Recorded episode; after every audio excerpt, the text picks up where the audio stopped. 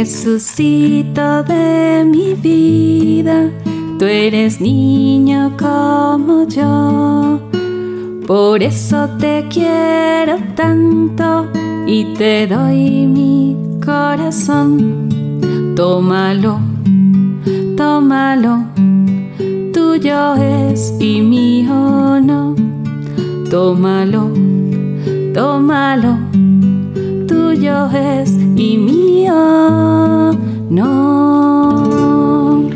Rosas para la Virgen María, caminito hacia mi consagración.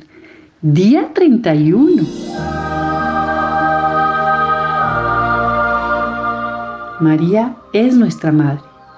María, que toda su vida amó a Dios, que jamás le ofendió y que en todo hizo su voluntad, es premiada al ser coronada por la Santísima Trinidad como Reina y Señora de todo lo creado. Oración. Madre mía, ¿qué ejemplo nos diste? Gracias por todo lo que me has enseñado. Te pido que me ayudes a entregarle mi vida a Jesús y a ser más como tú. Rosa del Día. Hoy me consagraré a Jesús por medio de María, comprometiéndome a conocerle y amarle cada vez más. Dios te salve María, llena eres de gracias. El Señor es contigo, bendita tú eres entre todas las mujeres y bendito es el fruto de tu vientre Jesús. Santa María, Madre de Dios, que por nosotros pecadores, ahora es de la hora de nuestra muerte. Amén.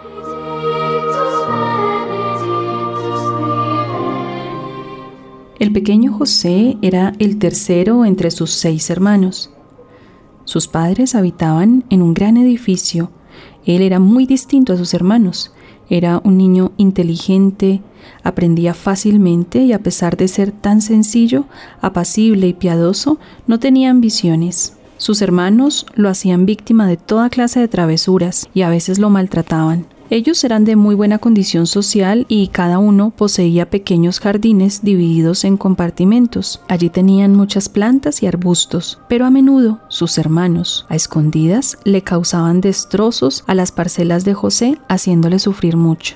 Con frecuencia se veía a José de rodillas rezando con los brazos extendidos, pero sus hermanos se deslizaban detrás de él y le golpeaban. Un día, estando de rodillas, uno de ellos le golpeó por detrás y como José parecía no advertirlo, volvió a golpearlo con tal insistencia que el pobre José cayó hacia adelante sobre las losas del suelo. Lo que sucedía era que el niño estaba en éxtasis durante la oración y cuando volvió en sí, no dio muestra de alterarse ni pensó en vengarse, sino que buscó otro rincón aislado para continuar su plegaria. Los padres de José no le mostraban mucho cariño, ellos hubieran deseado que empleara su talento en conquistarse una gran posición social en medio del mundo. Pero José no aspiraba a nada de esto. Por eso prefería buscar refugio cerca a unas piadosas mujeres pertenecientes a la comunidad de los esenios y librarse de las persecuciones de sus hermanos. Le gustaba ir a una gruta cercana donde se ocupaba de fabricar objetos y orar. Un viejo carpintero tenía su taller en la vecindad y José Iba allí a menudo y aprendía poco a poco este oficio, con el cual progresaba fácilmente por haber estudiado algo de geometría y de dibujo.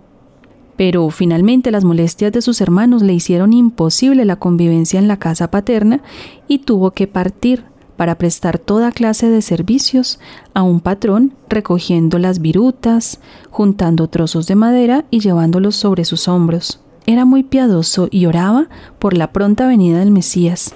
Y por eso, un día, vino un santo ángel del cielo y le dijo que así como en otro tiempo Dios había confiado al patriarca José la administración de los graneros de Egipto, ahora el granero que encerraba la cosecha de la salvación había de ser confiada a él. En su humildad no comprendió estas palabras y continuó rezando con mucho fervor hasta que se le ordenó ir al templo para convertirse en el esposo de la Santísima Virgen María y padre adoptivo del Rey de Reyes. El de mi guarda, mi dulce compañía, no me desampares ni de noche ni de día, hasta que nos pongas en paz y alegría con todos los santos Jesús, José y María Si me desamparas, ¿qué será de mí? Santo ángel de mi guarda, ruega Dios por mí. Cadena de rosas para nuestra madre, consuelo para el corazón. Y mientras que rezo mis Ave Marías, te alabo y te entrego esta flor y pongo en tus manos nuestras oraciones. Elevo a los cielos estas intenciones. Ave María.